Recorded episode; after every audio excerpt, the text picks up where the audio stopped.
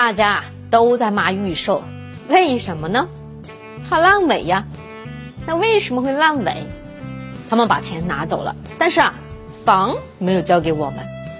我啊是非常反对取消预售制的。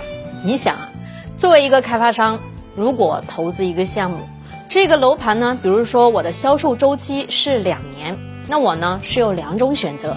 第一种呢，就是我盖的时候我就开始卖；那还有一种呢，就是我盖好了我才开始卖。当然啊，你说你没盖好我就卖给你，我收了你的钱是不对的。但是我收了你的定金，对不对？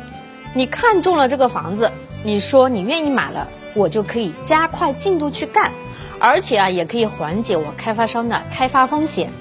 如果说这个楼盘做的不好，卖的慢了，那我是不是可以去让我更好的去摆布自己对这个项目的投入资金呢？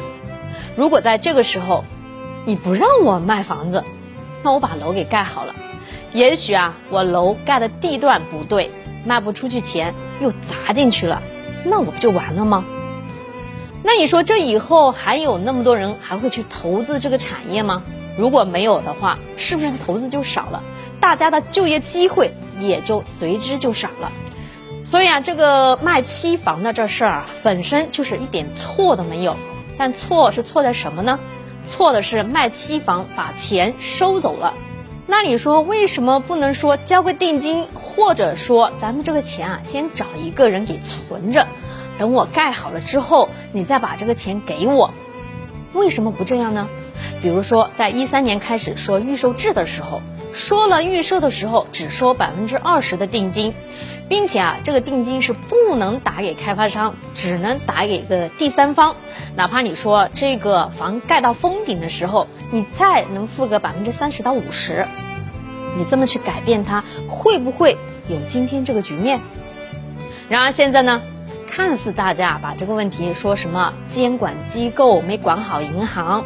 怎么着都是他们有问题，但是啊，他们都是在规则允许范围内在做事情，所以啊，你啊不能怪他们。其实啊，总体来说呢，这个预售制度是要改革，但是你说取消它好不好呢？我跟你说，取消啊肯定不好。全世界我印象中没有哪个国家是不允许卖期房的，为什么呢？这个啊。完全是有助于让这个市场提供产品能够更贴近市场的，而不是说我想怎么干就怎么干。好了，我是杰姐，你身边懂房的好朋友。